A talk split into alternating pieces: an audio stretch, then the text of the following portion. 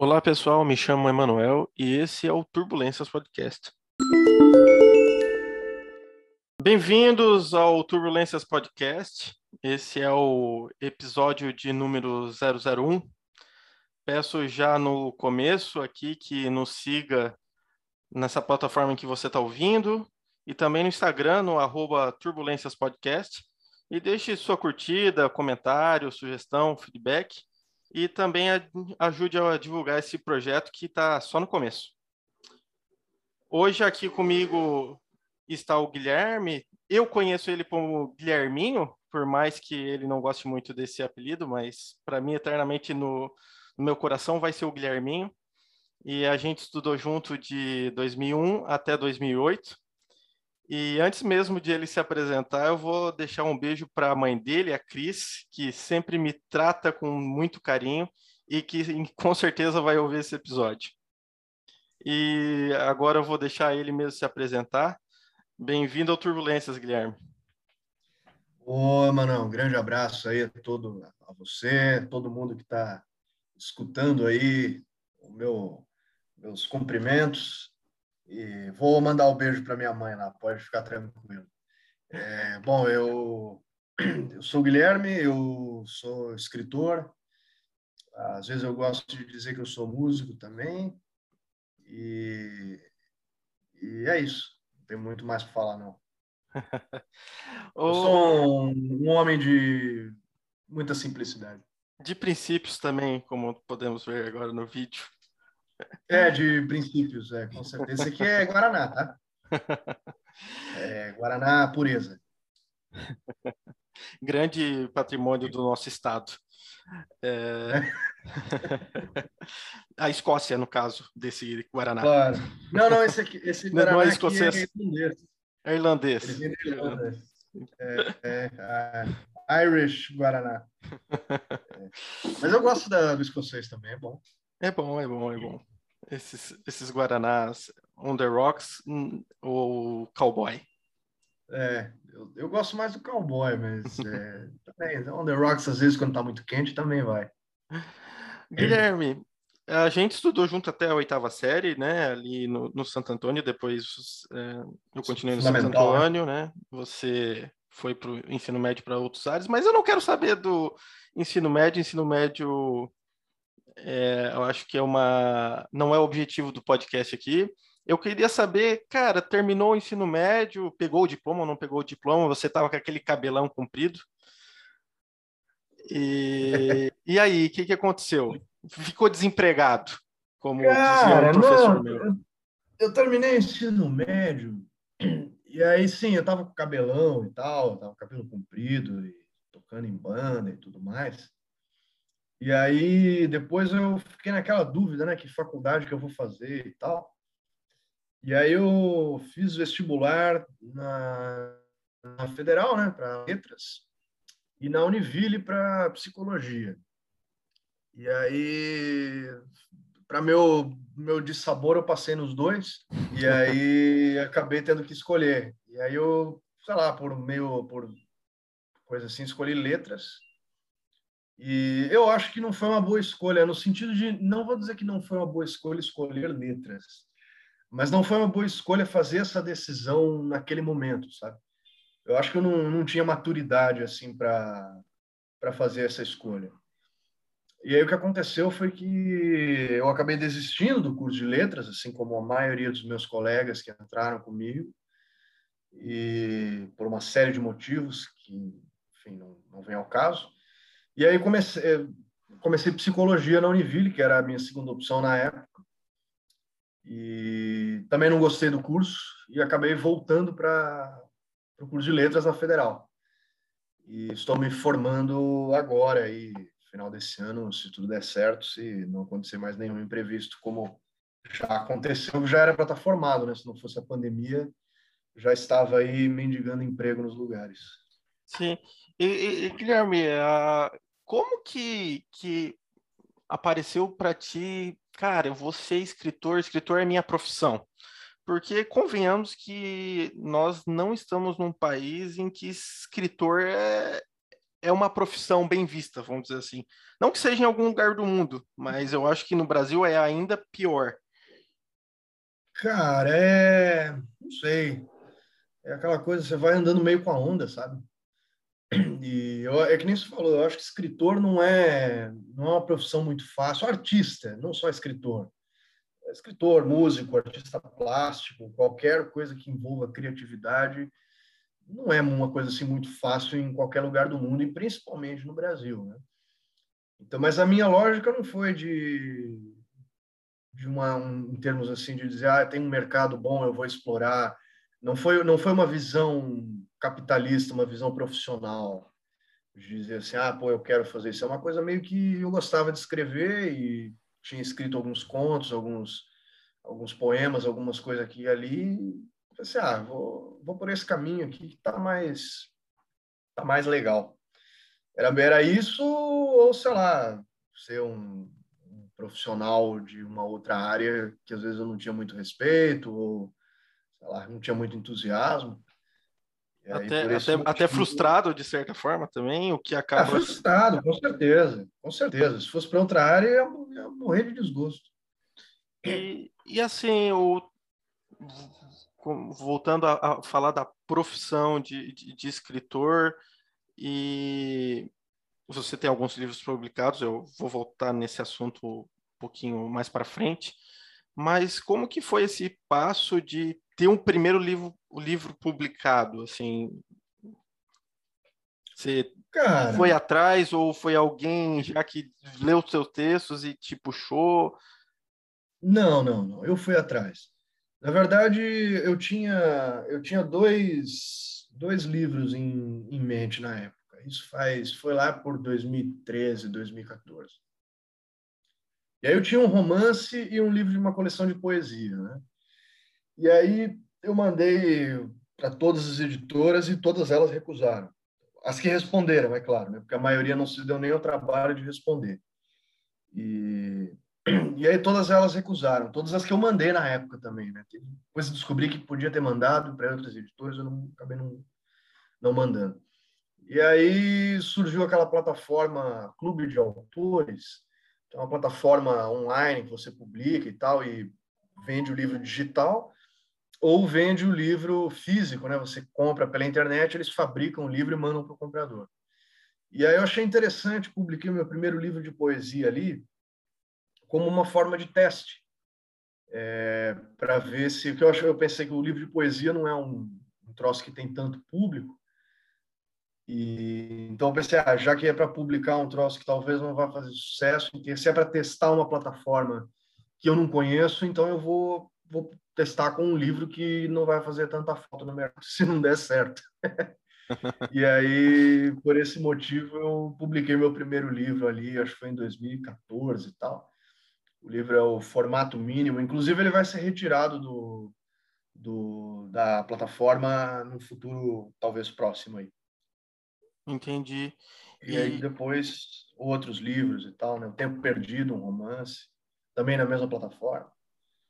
Foram, foram dois nessa primeira plataforma? Sim, sim. Foi um, um, livro de. E aí depois, quando veio o terceiro, foi um outro livro de poesia, até o topo. E aí esse, esse, esse aí já foi aceito por uma editora, né? Editora portuguesa. É, as sim. editoras brasileiras também não, não quiseram publicar. E aí, e aí, enfim, e aí foi, as coisas foram surgindo meio meio sem intenção, assim, sabe, meio despretensioso, eu e, e daí depois veio. Eu gostei muito, eu li o... até o topo, não vou negar, eu não sou um cara muito de poesias, apesar de as suas poesias serem bem legais. Até mesmo você fala no prefácio que algumas eram músicas, né? É, que você escreveu. E eu gosto, eu sou um fã seu, é, saiba disso. É, e depois veio Deus Ex Machina, não sei se fala máquina ou não. É, máquina. É que o título é em latim, né? Sim. Deus Ex Machina, que para mim, cara, eu vou te contar a minha experiência com o livro. Eu, ano passado, eu não lembro, em algum momento da pandemia, você veio aqui em casa entregar para minha mãe, eu ainda estava, não estava em Joinville, E você entregou uhum. para minha mãe o livro ali, autografado, tudo, e ele ficou aqui, aqui em Joinville um tempo, enquanto eu não estava aqui. Depois eu peguei ele e ele ficou na minha lista de livros a ler. E eu tava, li um, li outro, uns livros um pouco mais técnicos, um pouco mais sobre gestão, administração. E eu queria sair um pouco da, dessa parte de de livro um pouco mais técnico para livro de ficção e eu peguei o seu livro e me apaixonei pela por aquela raposa que eu acho, não sei se foi a sua intenção ou não, eu acho uma merda quando se pergunta pro autor, ah, qual, assim, é, a sua intenção é isso, é isso. Cara, mas o, o que eu senti foi que cada pessoa que lê vai identificar a sua raposa como algo que tem na sua imaginação, que tem na, nas suas experiências. E foi um livro muito legal, uma grata surpresa e que realmente me tirou do daquele ritmo de livro técnico, técnico, técnico para um mundo de ficção. E é aquela história de que a leitura te transporta para outros lugares e outras situações. E ela aconteceu comigo lendo o seu livro, assim, depois de muito tempo de eu não ler um livro de ficção que, que me deu essa, essa impressão. Então, fazendo um puxa-saco aqui do autor, mas leiam Deus Ex Machina. Obrigado, obrigado, agradeço. Fico feliz que você tenha gostado aí. Na verdade, o feedback desse livro tem sido bastante positivo. A galera parece que gostou bastante assim da, da história, da, do estilo de escrita, né? Que esse livro eu também testei algumas formas diferentes de escrita que eu não estava acostumado a trabalhar. Então, é, algumas, algumas estruturas narrativas ali que eu até então não tinha usado nos meus textos, é, publicados ou não. E foi muito, muito, esse tem sido muito bacana, assim, receber esse feedback positivo da galera, assim, que, que gostou. E, enfim, tem sido muito, muito legal. É, foi muito legal aqui uma um detalhe, né? Porque não é, é cenário, não é o, o enredo principal, mas é, como eu sou aqui de Joinville, eu sou aqui do Iririu e a história se passa por, por lugares muito comuns e, querendo ou não, não, não, não são os, os livros que eu costumo ler, não, não se passam por aqui, né? Mesmo os de ficção, é, é sempre fora, ou se, se são brasileiros, é mais ou menos é eixo Rio, São Paulo, Minas ou Nordeste. E alguns livros do Érico Veríssimo, né, que eu li lá no Rio Grande do Sul. Mas Joinville é a primeira vez que eu li, então me senti em casa lendo o livro também, né?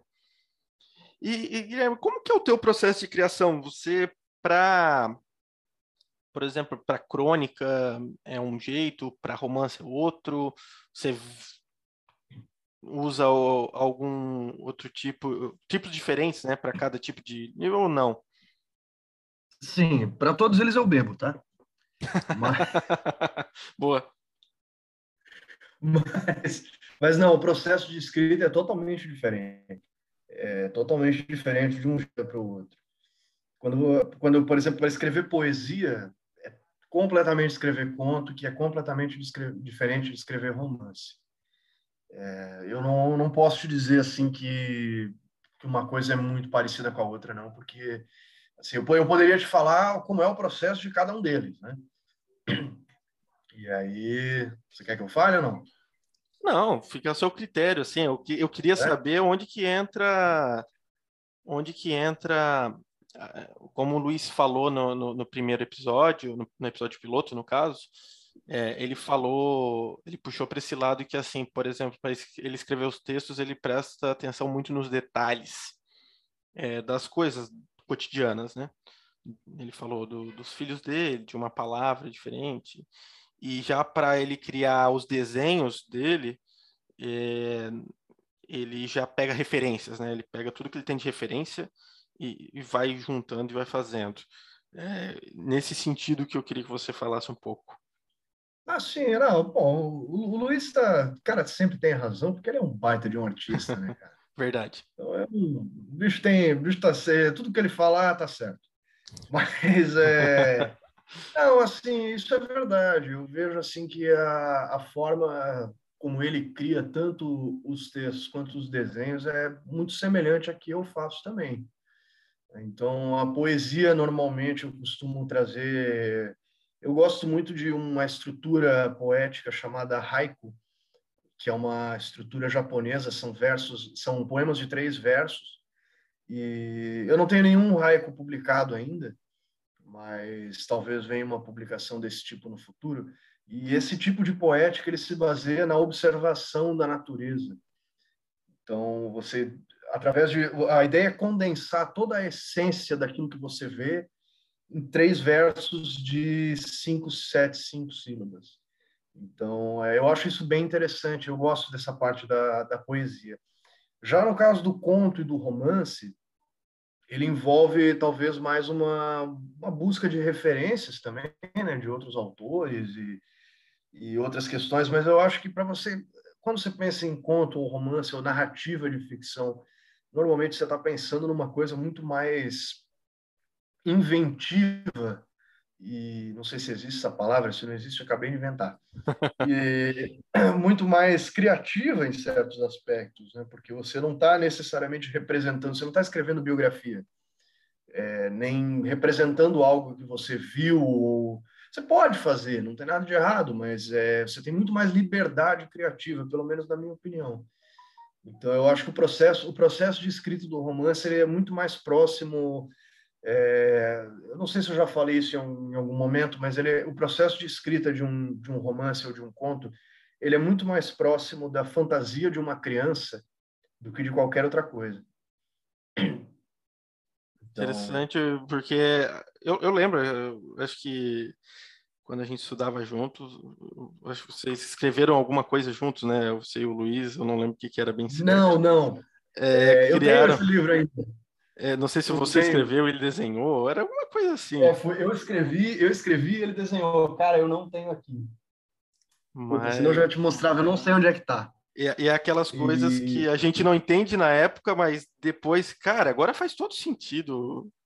Lá atrás É... Não, cara, isso aí foi, foi o seguinte: eu gostava muito de mangá na época, e a minha ideia era criar uma história para ser meio que um, uma história de quadrinhos, assim, um mangá, né? E aí eu comecei a escrever meio que um roteiro da história. Aí era uma história muito boba, assim, era um super-herói lá, ele tinha uma espada mágica, não sei, uma coisa bem infantil. E aí o Luiz, eu escrevia tipo um capítulo, e o Luiz olhava e, pô, gostei, ah, você devia mudar esse aqui, esse aqui não está muito legal. E ele ilustrava, né? Ilustrava os personagens. E, e, assim, a história é boba, não tem nada de muito, muito assim, não, acho que não envelheceu muito bem, mas uh, eu guardei o caderno com, as, com a escrita por causa dos desenhos dele. E não sei ainda se eu vou reutilizar aquela história de uma forma diferente, não, não sei ainda se isso vai acontecer. Olha, Guilherme. Mas eu... os desenhos dele ainda estão guardados, esses e outros ainda também. Ah, eu acho que isso aí pode valer algum dinheiro, nem que seja daqui uns 80 anos. E é. depois, pós-morte, daí fica famoso. É.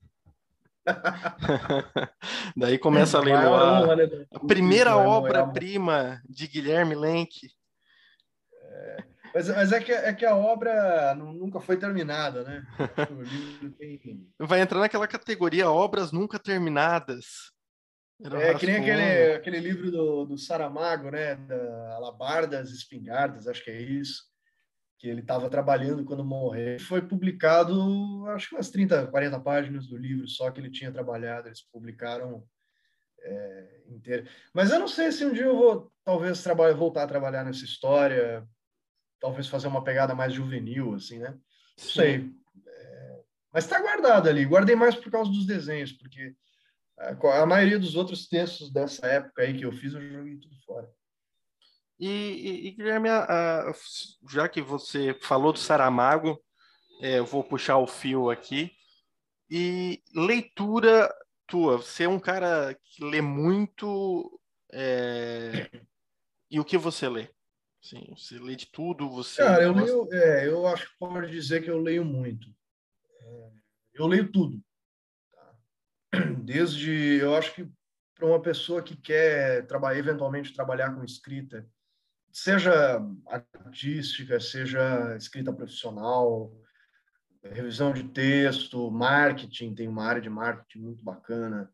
Qualquer pessoa que queira trabalhar nisso tem que se habituar a ler constantemente, com muita frequência, com muita coisa, em todos os gêneros. É, você falou, desde o livro técnico ao livro de ficção, a poesia, o rótulo de shampoo, uh, o Kama Sutra, o que, que vier na cabeça.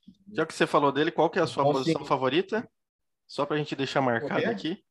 Posição Minha favorita? Posição favorita do Kama é. Sutra? É. Puta, cara, pior é que eu não sei.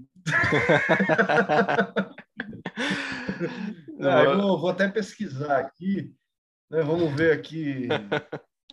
Pô, vou ver aqui no, no Google se a minha internet colabora. Ó, vou, vou, vou, pesquisar agora aqui. Ó. Posições Kama Sutra. Ó, eu vou botar no, no ó, 50 posições do Kama Sutra que todos os homens têm que. Têm que. Puta, a, a, internet pode ser uma benção é, ou uma maldição, dá, né? Eu respondo depois, então. Eu respondo depois. Fica, vai, vai ficar para o nosso próximo episódio. Vai, vai ficar para o próximo episódio aí. Qual é a, a posição preferida do, do Kama Sutra do Guilherme Lempizer? Mas... Manchetes do jornal, semana que vem. no, os, os, como é que é? Os tabloides irão atrás. Os tabloides todos vão falar de, de mim. É, e, todos mas... os paparazzi querem ver o meu pênis. e, e, Guilherme, voltando ao assunto ali, você estava dizendo que tem que a pessoa que tem que ter tem que ler muito né? Eu, eu não sou um leitor voraz, eu, eu com certeza eu leio mais do que a média brasileira, mas esse é um outro assunto que, meu Deus, a gente sabe que o brasileiro lê pouco, né?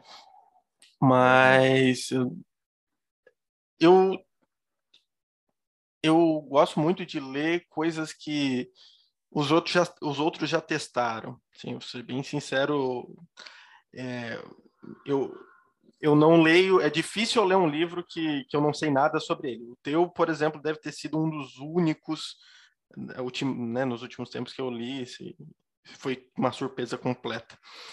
E, e assim, como que, que, tu vê essa questão da, da leitura só de best-seller? Porque é complicado também, né? Tem, querendo ou não, como tu falou lá no começo, tem todo um mercado é, dedicado a isso que assim como tem no mercado de música também, né, que é a música que é fabricada, que é para virar hit. E como que é isso no transportando para a parte de livros? Eu acho ótimo, cara. Eu acho que ler best-seller é maravilhoso. Eu leio best-seller também. É, na verdade, eu acho que se o Brasil inteiro passasse a ler best-seller, o mundo inteiro, o, o país seria muito diferente eu vejo muita gente assim com uma visão mais mais elitista dentro da literatura que menospreza o best-seller, menospreza a literatura comercial. E cara, eu concordo, tem muita bosta nesse meio, sabe? Tem muita, eu já li best-seller que puta, não não era para é ser merda, não serve porra, é, é, não serve pra porra nenhuma aquilo ali, entendeu? Um monte de besteira. É que, é, é, é, é que nem você falou ali, é uma é uma obra fabricada numa linha de produção, uma linha de montagem para virar sucesso, né? Uhum. Agora, se você leu, sei lá, o Paulo Coelho, se você leu o Nicholas Sparks, se você leu, sei lá quem aí que está fazendo sucesso atualmente, o, os 50 Tons de Cinza, e você leu aquilo e você achou legal, Cara, eu acho ótimo, se você, sabe, desde que se isso influenciar as pessoas a, a, lerem mais e a buscarem outros autores, outros livros, outras obras, eu não vejo como isso pode ser ruim. É, eu, eu, eu não acho que, que tem alguém que começou a ler o primeiro livro que leu na vida foi Luiz de Camões. Isso, isso não existe. É, então, a pessoa então, assim, só leu os grandes clássicos da literatura, né? É, o cara nunca leu porcaria na vida, imagina. E Não, eu, eu sou, eu sou um, um, cara totalmente contrário a esse discurso elitista de, de desprezar o best-seller. Eu acho que o best-seller ele, ele deve, ele tem que ter o seu espaço e ele deve ser, ser respeitado assim como qualquer é, qualquer representação literária que a gente possa pensar hoje em dia. E eu acho que o best-seller hoje ele serve mais ao Brasil e serve mais à literatura brasileira do que, sei lá, esses, esses textos aí pós-modernistas que ninguém entende bosta nenhuma. Até, até a provocação que, que eu fiz é, foi justamente por conta desse discurso que, que você falou ali de muita, muito autor, sei lá, pessoas do meio que falam, ah, não, isso aí, né, é, é, tá no top 10 do The New York Times ou da Veja, nem sei se existe ainda, mas é, é, ruim. Né? É, até um tempo atrás, eu não sei se você chegou a ver isso, que eu acho que agora é a Amazon aqui no Brasil, ou a Magazine Luiza, ou a Americanas. É, já que eu citei vocês, marcas, vocês poderiam patrocinar esse podcast, mas a, a Avon chegou a ser a empresa que mais vendeu livros no Brasil, né? Por conta dos livros no, no, nos folhetos, né? No, nos catálogos de. Eu pensei assim, poxa, que legal, tá chegando é, numa parcela da população que talvez nunca vai entrar numa livraria, ou porque não vai ao shopping, porque geralmente livraria está em shopping. É, sebo geralmente são lugares discretos, né? Então a pessoa é. não é o lugar que a pessoa vai entrar por ah, porque ah, passei na frente de um sebo e entrei, só para quem gosta. Eu, provavelmente você faz isso, eu é, faço isso, é. mas é, o público em geral, a grande maioria não faz isso, né? É, mas assim, eu, eu, por exemplo, tenho uma. Você já deve ter escutado, agora eu me lembrei, você já deve ter escutado aquele discurso de que o jovem não lê. Você já ouviu falar disso? já, ah, já os jovens de hoje em dia não leem. Ah, os jovens de hoje em dia não leem, é só Netflix. Aí você vai olhar a tua avó lá, tá o dia inteiro assistindo novela da Globo. Ah, é, o jovem não lê, claro. E, mas, mas falando sério agora, eu, eu, eu tenho o hábito de frequentemente visitar livrarias, sebos ou livrarias é, de livros novos, enfim, eu tenho esse hábito. Às vezes eu vou lá só para só para olhar, às vezes compro nada. Mas o que eu vejo assim nessa nesse nesse ambiente de livraria e sebo é, cara, o que eu mais vejo ali é adolescente. Eu não vejo pessoas idosas na livraria. Vejo de vez em quando, mas eu não vejo pessoas, pessoas casais de meia idade. Eu vejo adolescentes. É o que eu mais vejo em livraria adolescente, cara. Então, assim, isso, eu não sei se tem um estudo científico aí de ciências sociais que demonstra é, isso que eu estou falando. Deve existir, né? Mas a verdade é que pô, o jovem hoje lê muito mais do que na geração dos nossos pais. E, e outro dado também que tem é que hoje em dia a gente, como a gente está com um celular na mão e um adolescente, por exemplo, está com um celular muito mais tempo do que nós, é, se lê muito, tá certo? Tem a, tem a parte ruim também, a questão da escrita também, eu acho que é, é, essas abreviações que cada vez eu vejo que eu estou envelhecendo, porque eu passo a entender menos as, as abreviações, mas se lê muito, com muito mais facilidade, né? Também, né? É. Você clica num texto ali, tá ali o texto. É, agora, eu não, obviamente, eu não lembro dos dados, da, mas eu vi uma pesquisa que o brasileiro, em horas por dia, tá lendo mais, porque ele tá com o celular na mão. Então, ele não tem que carregar um jornalzão na hora de. Ah, tá no ônibus. Ele tá ali segurando com uma mão no, no pega. no puta merda do ônibus lá, e na outra mão ele tá com o celular. Ele pode estar tá lendo, pode estar tá fazendo alguma é. coisa, coisa que, sei lá, 20 anos atrás não tinha isso, né? eu penso assim, ó, eu tenho aqui na minha mão um dispositivo que aliás está até quebradinho aqui atrás. Quem não tem é, quebradinho no celular? É, andou caindo ali. Fui eu cair em cima dele, na verdade. História engraçada, depois eu conto. E, e, assim, eu tenho na minha mão aqui um dispositivo que é capaz de acessar todo o conhecimento já feito na história da humanidade a qualquer momento, em qualquer lugar, e a galera usa esse dispositivo para ver pornografia 24 horas, né? Bem curioso. Mas, mas enfim, é realmente, cara. Eu, eu, assim, outra, outras questões, tipo, acho que antigamente, galera pensa em século XIX no Brasil, início do século XX, antes do Monteiro Lobato, a literatura no Brasil era uma coisa muito mais elitizada do que é hoje você soma isso ao fato de que milhares de pessoas não sabiam ler na época. que o livro era caro, era difícil, não tinha livraria, todos os livros eram importados. O Monteiro Lobato, se eu não me engano, foi o cara que fundou a primeira editora no Brasil. Começou a imprimir livros no Brasil. Antes disso, os livros eram impressos, e livros brasileiros de Machado de Assis, de Alencar, eram impressos em Portugal, eram impressos na França, eram impressos em outros lugares. Então, hoje em dia, o acesso à literatura é muito fácil. Você entra no, no site da Biblioteca Nacional, você tem um acervo ali de milhares de obras clássicas da literatura brasileira, boas ou ruins.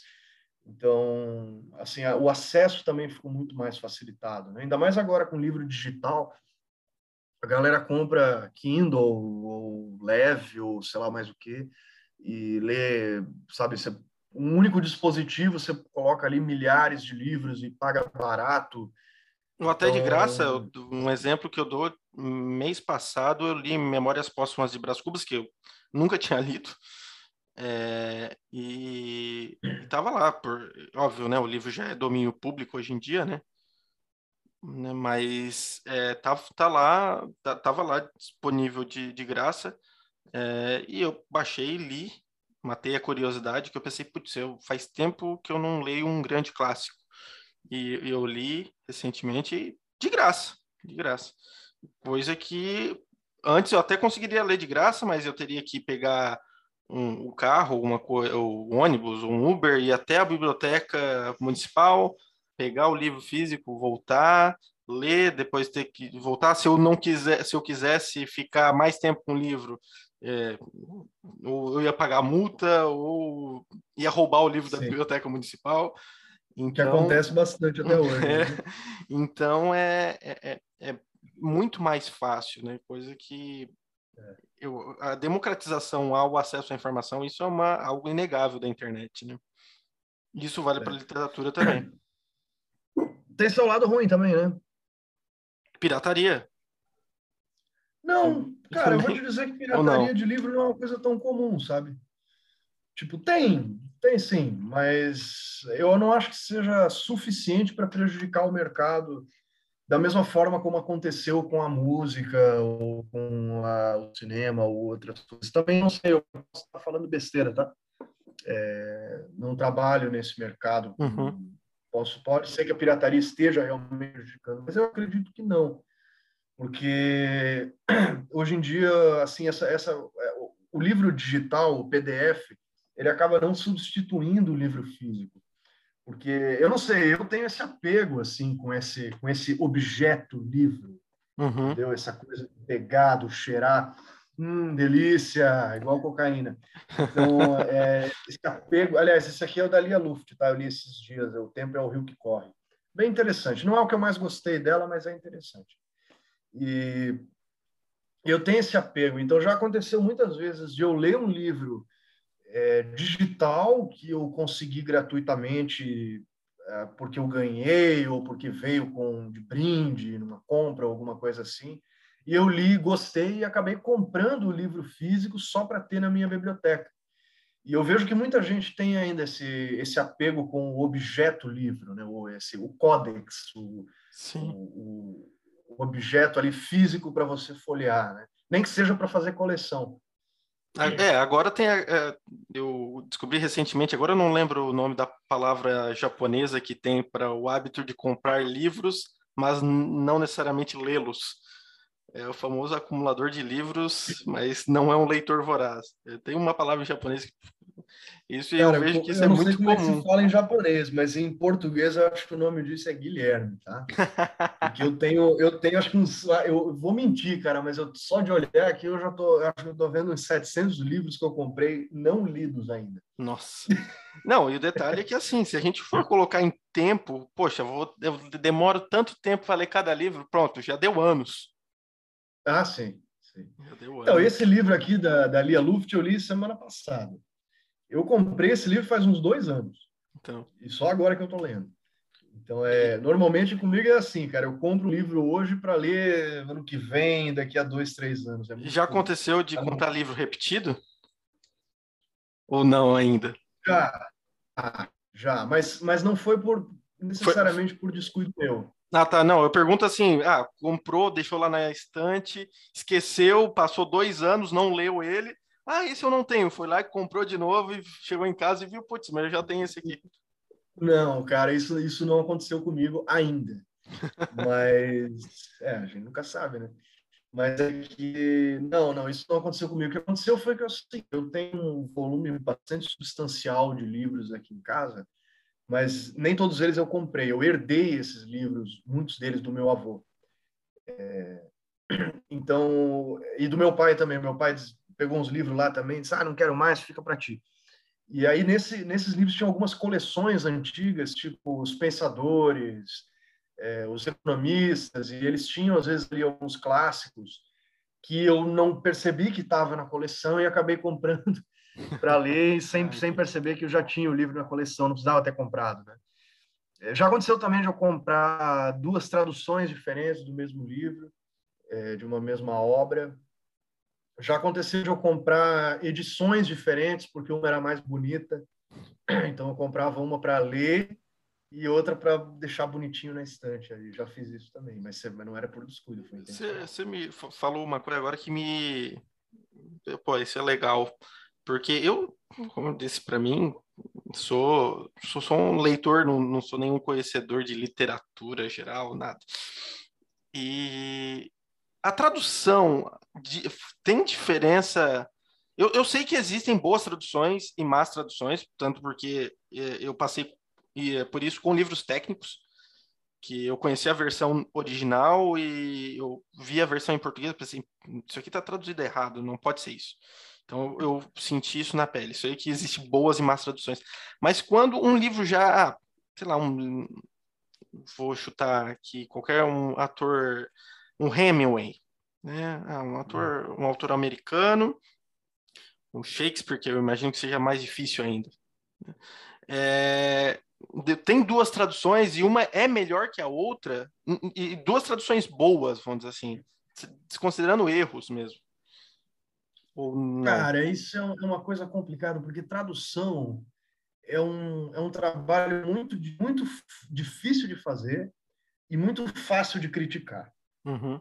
Então, quando, quando você pega uma tradução, a primeira coisa que, que diz se uma tradução é boa é se ela é feita a partir do idioma original. Porque tem muita, muita editora que, na minha opinião, isso é pilantragem, que pega textos sei lá, que são escritos originalmente em russo ou em chinês, que não é fácil achar tradutor desses idiomas, e quando tem é caro, porque não é muito difundido, Sim. não tem muito que. Não, é o mercado, gente... né? Se tem pouco, se tem, é. se tem demanda e tem pouca oferta de tradutor, o preço vai ser. É, e, e aí, os, aí os caras pegam, sei lá, uma edição já traduzida desse livro em inglês ou francês e traduzem para o português. Eu acho isso, cara, não tem como a tradução ficar boa desse jeito. Então, por exemplo, eu, um autor que eu gosto muito é o Dostoiévski. Sim. E, cara, é, o Dostoiévski ele tem traduções maravilhosas e traduções horríveis. E eu já tive a, a, a oportunidade de ler a tradução boa do Dostoiévski, que é da editora 34, a tradução, se não me engano, é do Boris Schneiderman, do livro Crime e Castigo, achei maravilhosa a tradução. Eu não falo russo, mas ao comparar essa tradução que é boa, que todo mundo diz que é boa, com uma outra tradução feita por uma outra editora que não é tão boa, cara, é muito gritante a diferença, assim, é outro livro. É muito, muito, muito, muito diferente. Então, agora é aquela coisa, né? É, é muito fácil criticar uma tradução, só que é muito difícil de fazer. E, porque e... Não, não é um trabalho muito fácil mesmo. E aproveitando o gancho, é, eu sei que você fala outras línguas e eu queria que você falasse o, essa relação de conhecer outras línguas, até para mesmo para conhecer a nossa própria. Porque eu sempre que alguém eu falo inglês só além do, do português, né? E alguém me perguntar ah, o que, que tu acha? Eu disse assim, cara, faz porque não porque o mercado exige, não porque ah, tem que falar inglês, senão você vai ficar sem emprego. Não, faz para você aprender, para você poder ler as coisas em inglês e você tirar sua própria interpretação.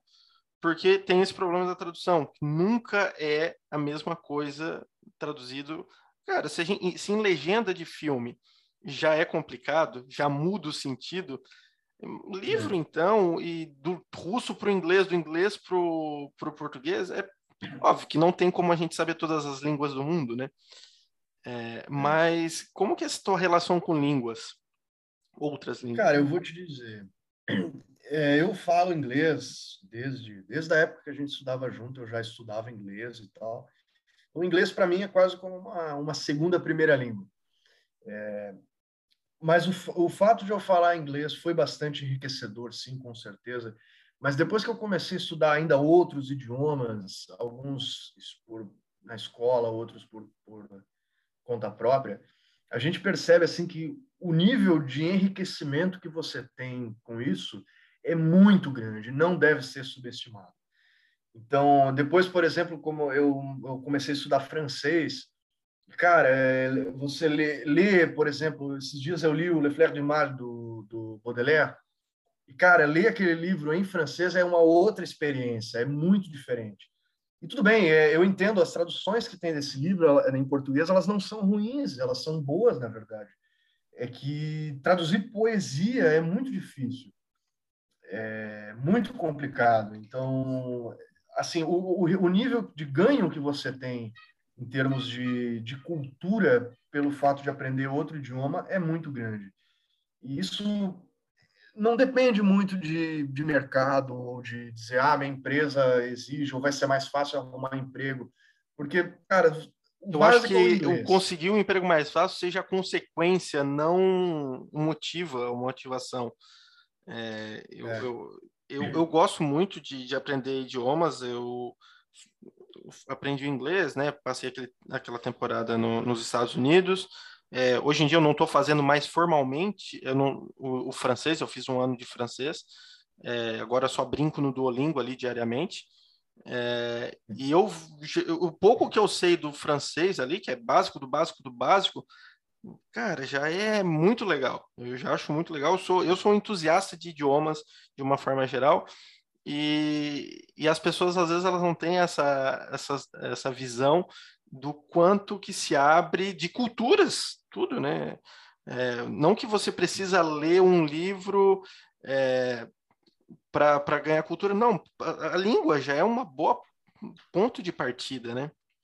É porque, eu, cara, eu, eu vou, posso mentir, mas eu não sei se foi o Vygotsky ou foi o Heidegger, agora não lembro, cara, mas eu acho que foi um, um russo aí desses, do período soviético, que o cara falou, estou para dizer que foi o Vygotsky, cara, e diz que a linguagem é o que determina o pensamento. Então você pensa na sua própria língua.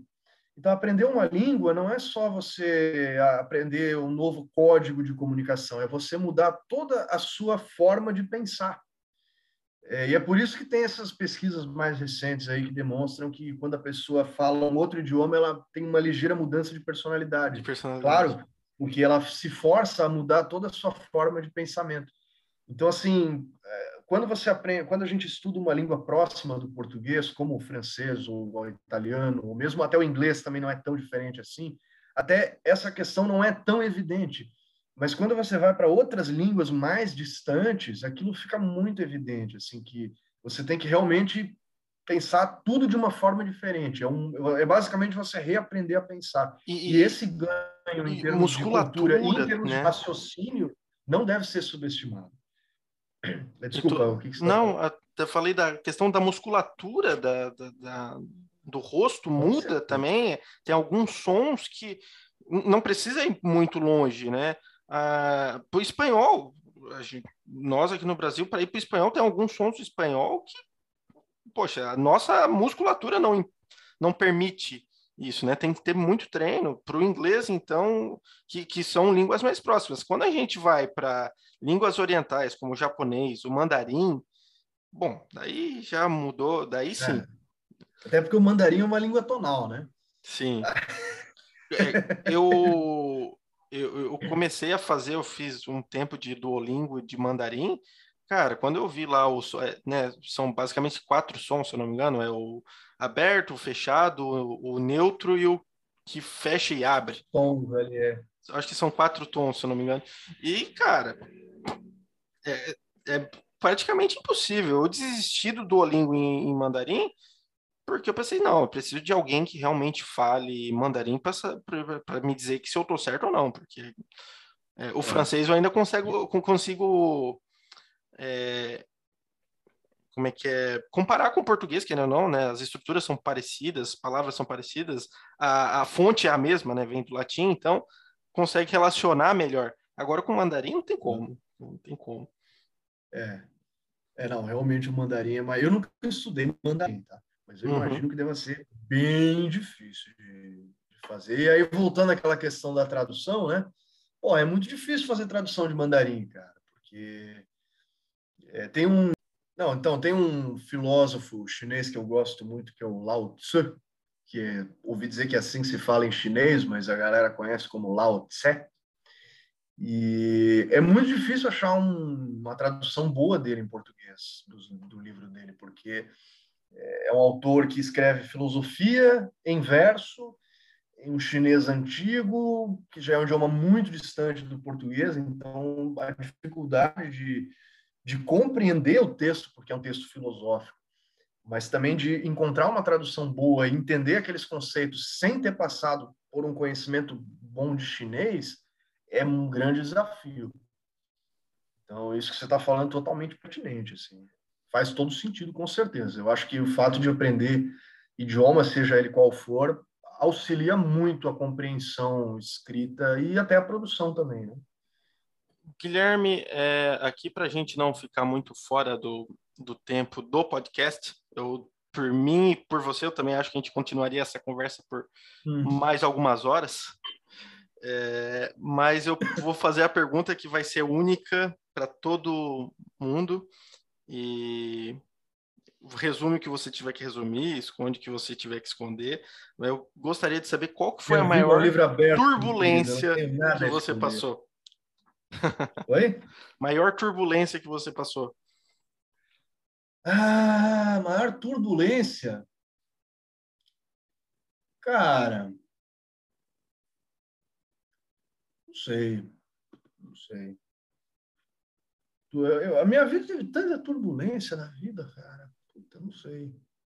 Acho que essa coisa de sair de um curso, entrar no outro, acho que foi, foi mais nesse sentido, assim, sabe? Essa coisa de, dessa indecisão e tudo. Eu não, eu não tinha maturidade também para entender as coisas direito naquela época. Eu acho que eu vou dizer isso, assim, eu nunca pensei tanto sobre isso. Teve uma vez que eu estava no avião, peguei uma turbulência, filha da puta lá. Mas você está aqui, então tá tudo certo. É, tá tudo certo, mas eu sei que quando eu, quando eu cheguei, o meu cu tava assim, ó. tava me cagando todo. Ai, ai. Eu, eu... Tava, tava complicado. Não, mas eu, eu, eu, eu, consigo imaginar ali a sua turbulência, porque é uma época muito complicada para todo mundo, né? É uma, é, vamos dizer assim, ó, se a gente não tivesse que escolher a, o nosso curso, vamos dizer assim, naquela fase, ela já seria uma fase complicada, que é uma fase que a gente está em transição da vida de adolescente, a vida fácil, a, a, como é que é a fase beta da vida, né? Versão beta da vida, é. para a gente ir para a versão assim paga, né? É, a versão paga, bom, bom. É, eu acho assim que os jovens, e por jovens eu me incluo nisso por enquanto, é, não por tanto tempo assim, mas tudo bem. É, eu acho que os jovens eles são, são meio que forçados a tomar decisões muito complexas em um momento em que não se tem preparo para isso, sabe? É, ainda mais porque uns, uh, esses jovens estão inseridos num sistema de ensino que não permite decisões. Na escola você não tem decisão, você estuda o que te mandam estudar, você é, lê o que você é mandado ler. Lê o que grande. o professor manda, você caga quando o professor deixa. Então, e aí você, de repente, você espera que o cara faça uma decisão do que ele vai estudar para o resto da vida, é completamente estúpido. Então, assim, eu, eu acho que isso tudo tem que ser repensado, assim, até porque é, qual, é, qual é o problema de você começar uma faculdade aos 30, aos 40, sabe? Por que, que você precisa entrar na faculdade com 17, com 18 anos? Eu acho assim que na geração dos nossos pais, fazer uma faculdade era uma era um privilégio, era uma Sim. coisa de, de, de, rico, coisa de milionário, entendeu? A geração dos nossos pais não teve oportunidade de fazer faculdade. Eram muito poucos. E a nossa geração já é diferente, cara. Você, sabe? É, é muito é fácil o acesso, né? Fácil acesso à informação, fácil acesso a tudo. Eu não vou dizer, não vou te desmerecer, não vou tirar o mérito de quem fez. Mas, assim, eu acho que é, é muito, muito diferente. Você não tem por que ter essa pressa, assim, sabe? Eu, por exemplo, se for... Eu acho que até hoje eu não sei direito o que eu quero fazer da minha vida. É, é, é isso é uma das coisas que eu quero ouvir de todo mundo aqui do, do podcast. Seja aqueles que estão bem resolvidos, aqueles que não estão bem resolvidos e aqueles que eu quero saber, tá feliz? Se tá feliz, cara, vai vai para frente. O, o, e achar o seu caminho durante o caminho é, é, é o que há. Não se forçar a como é que é trilhar o caminho de ninguém ou o caminho só porque alguém falou, né? É, eu essa é uma pergunta bem complicada, cara, porque a felicidade assim é uma coisa difícil, né, de definir. Sim. Então, é, eu sou um pouco estoico assim com as coisas. Eu acho que tudo tudo tem seu lado bom e ruim. E você não pode dizer fulano é completamente feliz. Não existe ninguém completamente feliz, mesmo que pareça. Sabe, a, a modelo do, do Instagram não é completamente gostosa. Aqueles peitos não são reais, meu amigo. É, ninguém é 100% feliz o tempo todo, assim como ninguém é 100% triste o mesmo tempo todo. Então, você, sei lá, se você pergunta, é, você é feliz? Eu vou dizer sim, não vou dizer não. Mas eu acho que é uma pergunta muito difícil de definir e muito difícil de responder também. Sim. Guilherme, aqui para finalizar, vamos fazer um jogo rápido. Um livro. O seu não pode. Marília Gabriela? Exatamente. Marília Gabriela, inspiração para esse quadro. Um livro não vale o seu. Ah, um livro não vale o meu? Eu vou citar, então, o Adeus às Armas, do Hemingway, já que você falou do Hemingway. Gosto muito desse livro. É, um dos, é o meu preferido do autor e eu acho que vale muito a pena ler. Uma bebida. Guaraná. Guaraná irlandês. Uma música. Vixe! Uma só? Uma só. Uma só. Que não seja minha. Que não seja tua, de preferência. É, eu, eu, vou dizer então uma música que eu estou escutando bastante nos últimos tempos, que é uma música da banda The Smiths, que é There is a Light That Never Goes Out. É um baita som. Gosto muito. Um filme. Um filme. Meu amigo Totoro, do Hayao Miyazaki. Eu adoro animação. Legal. É, cara, e dessa, desse bate e volta uma letra. Uma letra? Letra do alfabeto? Uma letra do alfabeto. É...